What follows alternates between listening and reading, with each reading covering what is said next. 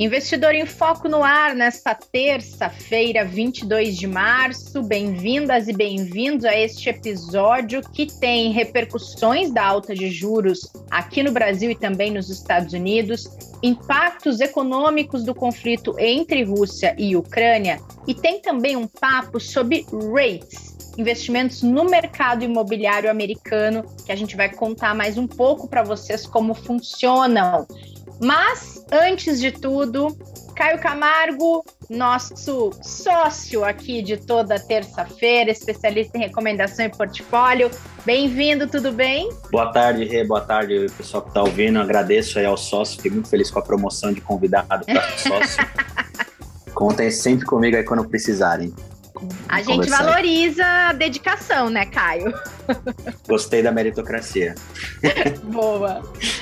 Bom, uh, tem bastante coisa acontecendo no nosso mercado e no mercado global. É, tem muito impacto econômico do conflito ainda, é, atingindo vários setores, vários países, não só a própria Ucrânia e Rússia. Mas queria começar nossa conversa falando do Banco Central norte-americano.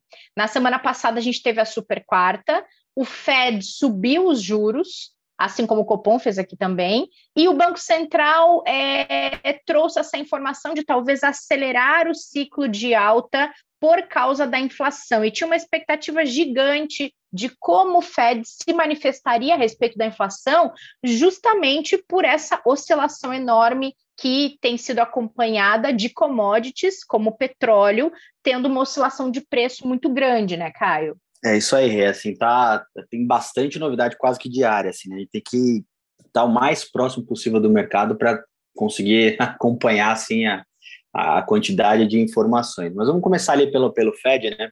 É, a gente trouxe realmente semana passada ali uma conversa mais preditiva, que a gente achava que poderia acontecer, consenso de mercado, e agora a gente veio trazer aqui mais ou menos o resultado do que aconteceu.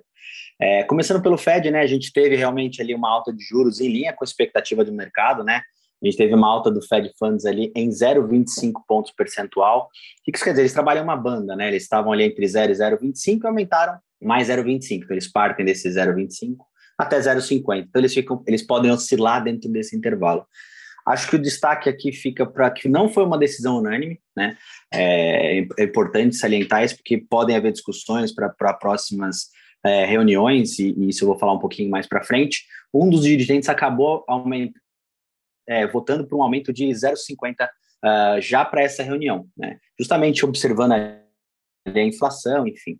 É, o comunicado no dia da, da, da, da divulgação do resultado, é, ele foi um comunicado mais hawkish, que a gente chama, né? Hawkish é quando você está um pouco mais preocupado com a inflação, né? E para o caminho que ela está tomando, às vezes em detrimento uh, da atividade ou do PIB, enfim. É, a gente prefere aumentar a taxa de juros, tirar um pouquinho de dinheiro de circulação para tentar controlar essa inflação.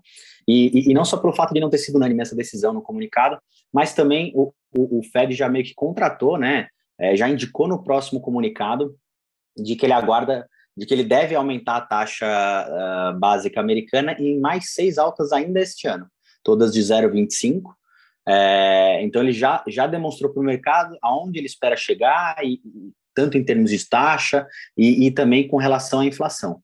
Tá? Esse eu acho que, que, que foi um, um, dos principais, uma das principais surpresas ali do comunicado, né, mostrando realmente um Fed mais preocupado, que antes ele falava em uma, uma inflação mais transitória, né? Enfim, que agora esse, esse, esse jogo está mudando um pouco.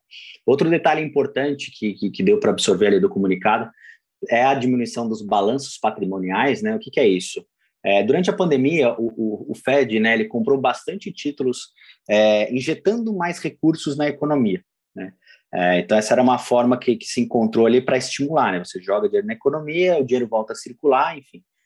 E agora eles vão fazer exatamente o oposto. Né? Eles vão vender esses títulos, tirando um pouquinho de, de dinheiro de circulação, que é um, uma outra forma de você é, buscar conter a inflação.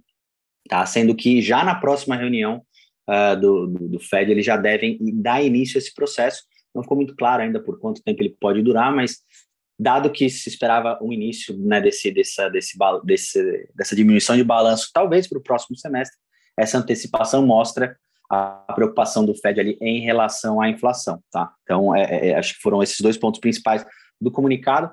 É, além disso, né, ele sinalizou também no comunicado, e ontem a gente teve um discurso do Jerome Powell, que é o presidente uh, do Federal Reserve, que se eles enxergam uma inflação mais persistente, né, como eu comentei, é, houve essa mudança, né, até pouco tempo atrás, a gente via bastante dirigentes do Fed falando de que ela era transitória, de que eles estavam avaliando o, o, o, os índices inflacionários globais, principalmente o americano, obviamente, e, e, e enxergavam isso de uma forma um pouco mais transitória.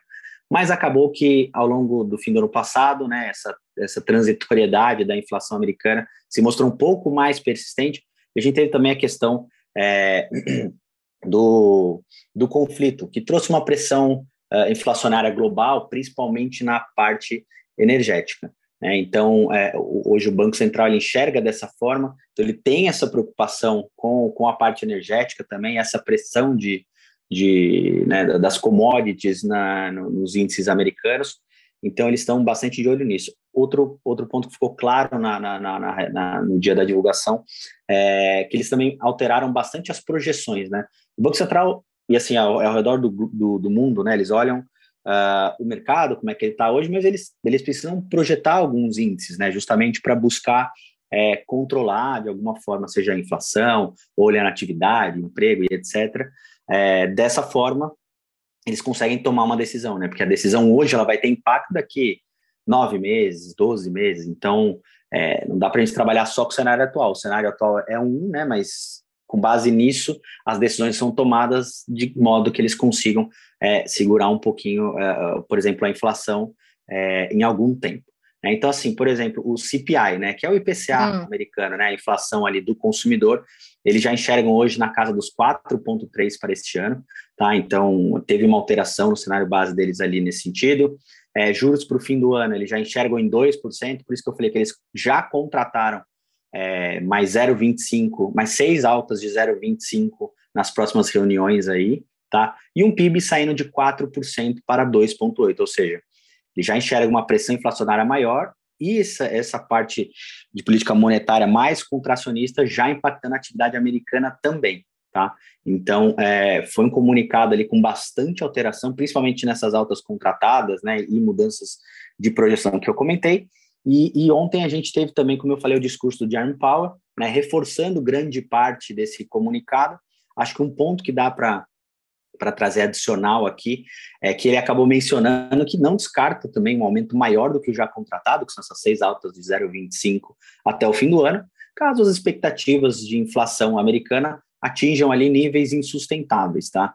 Mas ele também reforçou que eles continuam comprometidos ali com a estabilidade de preços aliado a uma preservação do mercado de trabalho americano. Né? O que, que isso quer dizer? É, que durante a pandemia a gente viu né, a taxa de, de emprego americana que, que ia muito bem, é, subindo bastante né, por conta de pandemia, que lá eles têm uma flexibilidade maior, às vezes para mandar um funcionário embora. Então, é, eles já conseguiram recuperar grande parte dessa, dessa taxa de desemprego e que é, eles estão olhando essas duas essas duas variáveis, né? Obviamente a inflação é algo que preocupa muito, mas eles também não querem deixar o mercado de trabalho de lado. Então, é, eles vão monitorar bastante esses, esses itens aí é, na tomada de decisão. É, e basicamente é isso. Então, on, no mercado de ontem, ao longo do dia, a gente viu um pouco a renda variável americana caindo, né? Nesse primeiro momento com relação ao discurso, e as treasuries subindo, obviamente, porque o mercado ali ele reprecifica um pouco aquela, aquelas altas já contratadas com uma possibilidade de um aumento. De novo, é uma possibilidade caso eles vejam uma piora na inflação. Não é nada certo, o que está certo é esse contrato de seis altas aí ao longo do ano, mas o mercado trabalha ali com, com, com as probabilidades. Né? Então, aumentou a probabilidade de um aumento de taxa de juros por lá, faz sentido é, é, a, as curvas e juros e também a renda variável, de certa forma, reprecificar é, toda essa, essa, não mudança de discurso, mas foi um alerta. Né? Olha, a gente já, uhum. já foi nessa linha, mas caso haja necessidade, a gente pode alterar sim esse plano de voo, digamos assim, que já foi contratado, tá? Claro, até porque, né, Caio, quando lá no início desse conflito, quando se falou do impacto econômico em algumas commodities e que isso poderia mexer o ponteiro da inflação global, é, se falava muito que, na medida em que esse conflito se estendesse, outras cadeias produtivas, até alimentícias, poderiam começar a ser afetadas. E essa preocupação do Fed, ela acaba confirmando algumas cadeias de produção com foco ou na Rússia ou na Ucrânia, que já foram afetadas, mas ela sinaliza também essa preocupação com aquilo que está por vir, caso esse conflito não seja encerrado nos próximos dias, por exemplo. Perfeito. É, e a gente vê assim uma cadeia de a cadeia global hoje de produção ela, ela, ela é muito interconectada, né? Então a gente trouxe alguns exemplos, por exemplo, semana passada e aqui para o ouvinte que acabou não ouvindo, é, eu, eu, reitero aqui para ouvir semana passada que foi bem interessante em alguns contextos, assim, a gente contextualizando principalmente essa parte de água, né? É, você uhum. vê, de uhum. repente, a, a commodity subindo muito, o petróleo subindo muito. É, nos Estados Unidos, eles têm combustíveis alternativos, aqui a gente usa cana para fazer o etanol, lá eles usam milho. Então, o preço do milho subindo, porque você diminui um pouco o consumo de petróleo, né, para fazer a gasolina como combustível alternativo. Então, isso mexe na ração do gado e, e por aí vai. Então a gente vê sim uma mudança é, e, e, acho que o, o Globo está bastante preocupado com relação ao conflito, obviamente pela questão humanitária, que a gente nem discute aqui, mas falando principalmente do impacto econômico, é, é, é a, a, Rússia é, é exportadora de grãos, né? Tem a questão uhum. dos fertilizantes para o Brasil e outros, outros, é, outros players do mercado, também a Ucrânia, que é uma grande exportadora de trigo mundial, e, a gente trouxe a questão de quanto mais demora, é, eles estão numa época, na verdade, de adubar o solo para começar a safra que, que inicia na primavera. Então, quanto mais demora, é, mais o degelo vai acontecendo. Sem o adubo, a semente vai morrendo, e aí uma, uma produção que seria em larga escala, ela vai, obviamente, caindo à medida do tempo, até que uma hora que ela pode é, ser nula. Então, é, isso tem um impacto bastante forte mesmo nos mercados e nos preços das coisas, né? Eu até vi um claro. vídeo ontem é, com relação às sanções, né? É, um, um, vídeo de um, de um supermercado russo onde já está faltando até açúcar e as pessoas brigando, assim, coisa, coisa cena de filme, assim, sabe? Um carrinho Sim. com açúcar e todo mundo tentando buscar ali a, a, o alimento, sabe? Então, realmente, é, é além disso, tem essa parte preocupante também. Com certeza, a segurança alimentar, né? Tem diversas Perfeito. imagens já mostrando as prateleiras vazias e Exato. essas sanções à Rússia. A gente comentou no episódio anterior da semana passada que já eram mais de duas mil sanções à Rússia e a pessoas especificamente russas por alguns motivos, a maioria deles econômicos, de uma forma de tentar frear a ofensiva russa, né? Exatamente. Isso continua isolando a Rússia economicamente ou de certa maneira está sendo bom para o governo russo aí essa situação? Continua assim, tá? É assim, a gente vê é, é, novos pacotes, né? Teve um, um, quarto pacote ali aprovado pela União Europeia é, para mais sanções russas, né? Dessa vez eles proibiram ali as exportações de bens de luxo para o território russo. É, as, sanções, as sanções né, afetarão também exportações tecnológicas e serviços a, a, relacionados ao setor de energia. Tá? Com exceção da energia nuclear e transporte de gás né, e petróleo, que a Rússia, principalmente em petróleo e gás, ela é, ela é bastante autossuficiente e exporta, inclusive para grande parte da Europa. É, então, é, foi, foi um pacote ali de uma certa forma desenhado, né, para ter algum impacto, mas é, obviamente tem, tem um interesse europeu também, porque eles estão saindo do fim do inverno e, e, e, o gás natural russo é responsável por aquecer grande parte dos lares ali. Então, assim, as sanções sim continuam, é, é, é uma forma diferente, né, de, de, de você não, não pegar em armas e tentar de alguma forma impactar. Né? Então, a gente está vendo ali o, o, mundo, né? E, e, essa semana também tem é, uma discussão da OTAN, tá, com um país da União Europeia na quinta-feira, onde eles vão discutir essa questão do conflito. É importante a gente acompanhar isso também, porque pode sair algum tipo de, de enfim, ou novas sanções. É, é importante entender o que, que eles vão trazer é, de forma a buscar encerrar esse, esse conflito ali o mais rápido possível. É, assim, o que, consequências que a gente já está vendo para a Rússia, tá? A gente vê as principais agências ali de risco, né, Fitch, Moody's, enfim, rebaixando notas de risco uh, de rating soberanos para a Rússia, é, até os mercados começam a acompanhar também a questão de estabilidade, né, e a, e a disponibilidade da Rússia é, para o pagamento de dívida. Então, a gente já começa a ver repercussões dessas sanções, né, é, de uma forma a mexer bastante, né. É, então, assim, a gente vê é, é, a, a guerra ali trazendo limitações também é, na produção, comercialização de importantes commodities, a gente discutindo petróleo, né? há, há várias semanas, acho que desde o início do conflito, né? E, e, e, sem descartar, como a gente falou, a questão da cadeia de, de, de produção alimentícia, né? Rússia, Ucrânia, né? Uhum. São, são grandes celeiros para a Europa ali, né? Claro. E sem contar ali é, é, o gasto, né? Às vezes que você também, é, que por isso que as commodities também estão subindo além de petróleo, né?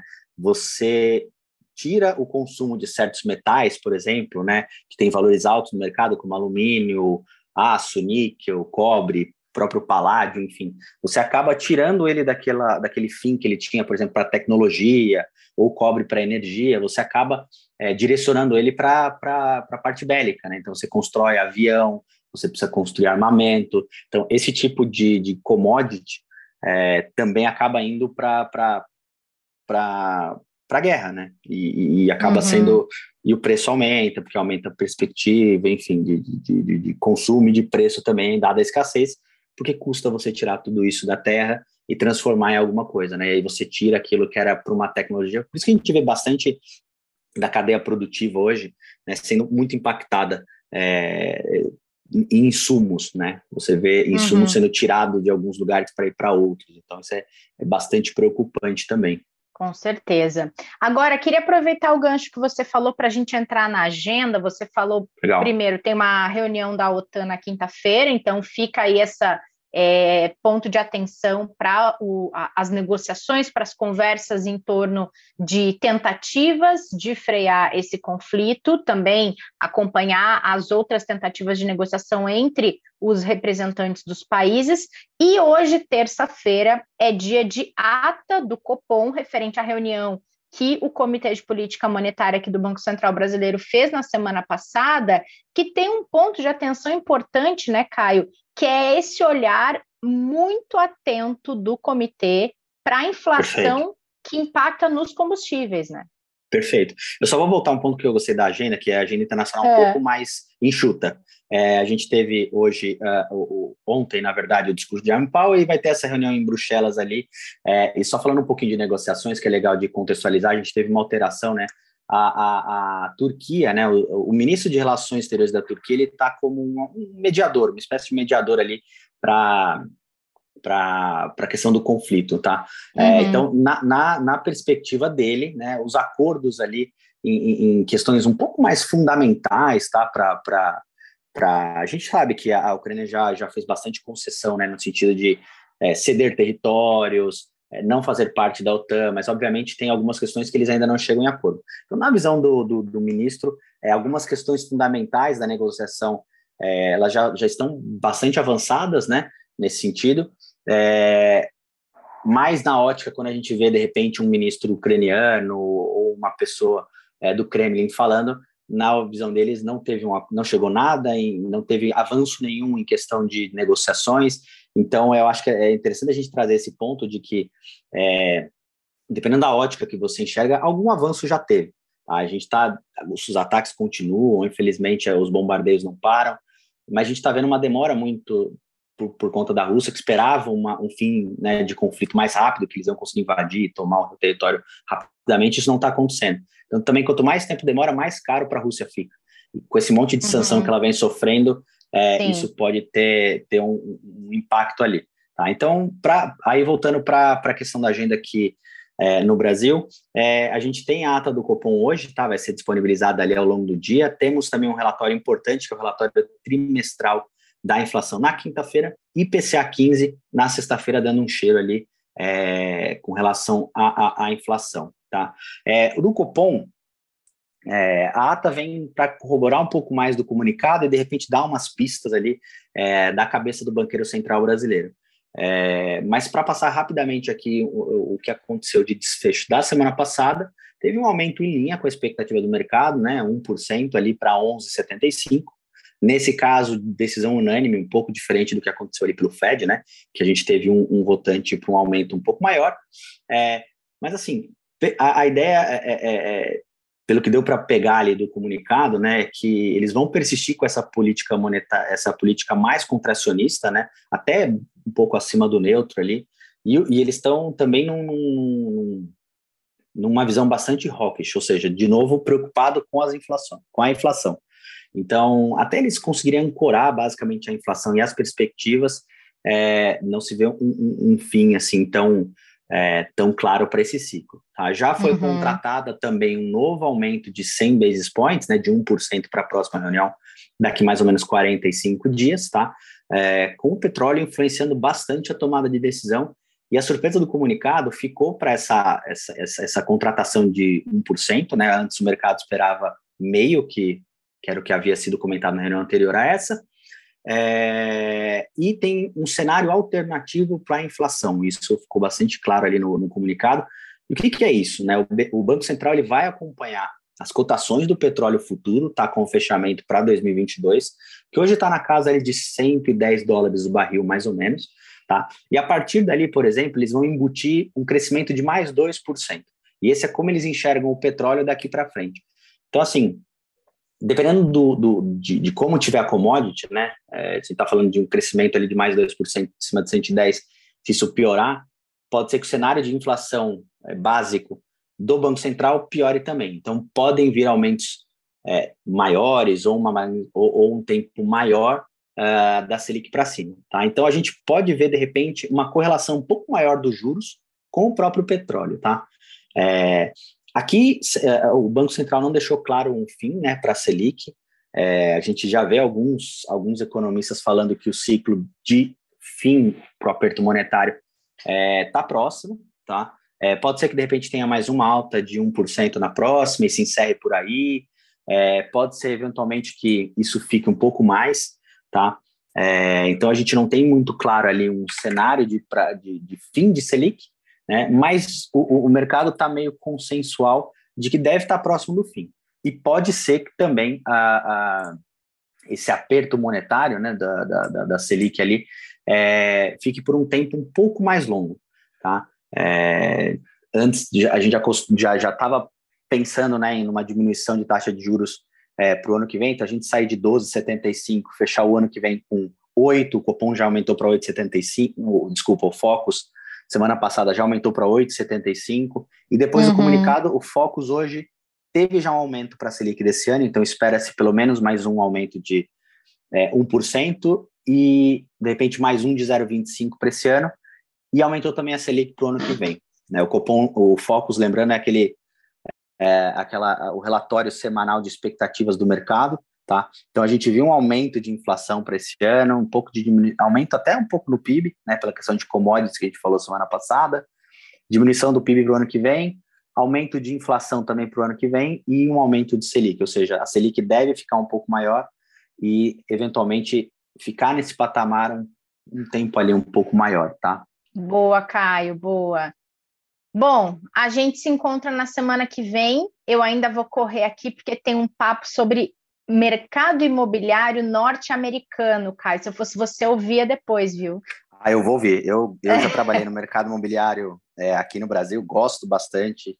É, me impressionei bastante com a profissionalidade do nosso mercado aqui. Aí, quando a gente vai para o americano, aí realmente eles fazem um, um, um, negócio bastante diferente com data center, industrial. Acho que eu gosto bastante do tema REITs. Acho que quem, quem puder ficar mais um pouquinho, ouça que vale muito a pena. Combinadíssimo, então. Um abraço para você e obrigada por hoje. Abraço, Rê. Até a próxima. Obrigado, pessoal.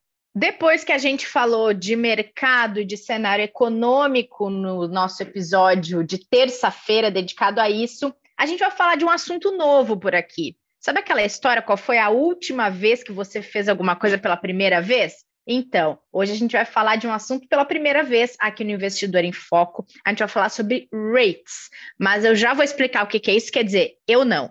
Quem vai explicar vai ser o Leonardo Vasques, que é gestor da equipe que cuida do Itaú Index Rates. Vai contar para a gente o que, que é isso, como esse fundo está estruturado e um pouquinho do cenário deste tipo de investimento que acabou de chegar na prateleira aqui de produtos do Itaú e por isso a gente está trazendo para vocês. Então, Leonardo, seja muito bem-vindo aqui ao nosso podcast. Obrigada por aceitar o convite para contar um pouquinho dessa história nova para as pessoas que estão nos acompanhando. Tudo bem? Tudo bem, muito obrigado pelo convite, é um prazer estar aqui e eu espero poder ajudar aqui a explicar um pouquinho mais sobre esse produto novo que a gente está trazendo. Muito bom, a gente costuma, é, quando entram produtos novos na prateleira, que eles trazem novas visões de mercado ou ativos que não são tão comuns e que a gente não fala tanto aqui com frequência, a gente acaba fazendo aí um educativo para explicar do que, que, estamos falando. Então, antes da gente falar desse produto, queria que você explicasse para quem está nos acompanhando o que são os rates especificamente. Bom, REITs é uma sigla que significa Real Estate Investment Trust. É um tipo de veículo de investimento que existe nos Estados Unidos, que o objetivo é investir em imóveis. Ele negocia em bolsa como se fosse uma ação, uhum. e você e ele tem algumas características próprias, como a obrigatoriedade de pagar no mínimo 90% do lucro que ele apura diretamente para os acionistas. Então ele tem um fluxo de dividendos muito constante, muito muito forte. É uma forma eficiente, popular de investir no mercado imobiliário americano. É uma classe de ativos que nos, que nos Estados Unidos responde por mais de 1,3 trilhões de dólares em valor de mercado. Então, é um investimento bem popular e com bastante liquidez. Boa. E especificamente sobre esse fundo, é, como, é, como é a estrutura dele para que ele possa aproveitar esse mercado que você falou, esse investimento em mercado imobiliário da forma como você trouxe? Então, como é uma classe muito ampla de ativos, há vários segmentos dentro dessa classe, que são específicos de cada nicho do mercado de imóveis americanos. Então, para fazer esse fundo, a gente foi buscar um parceiro que fosse especializado e conhecesse bem esse mercado e pudesse trazer para a gente um recorte que a gente achasse interessante do mercado.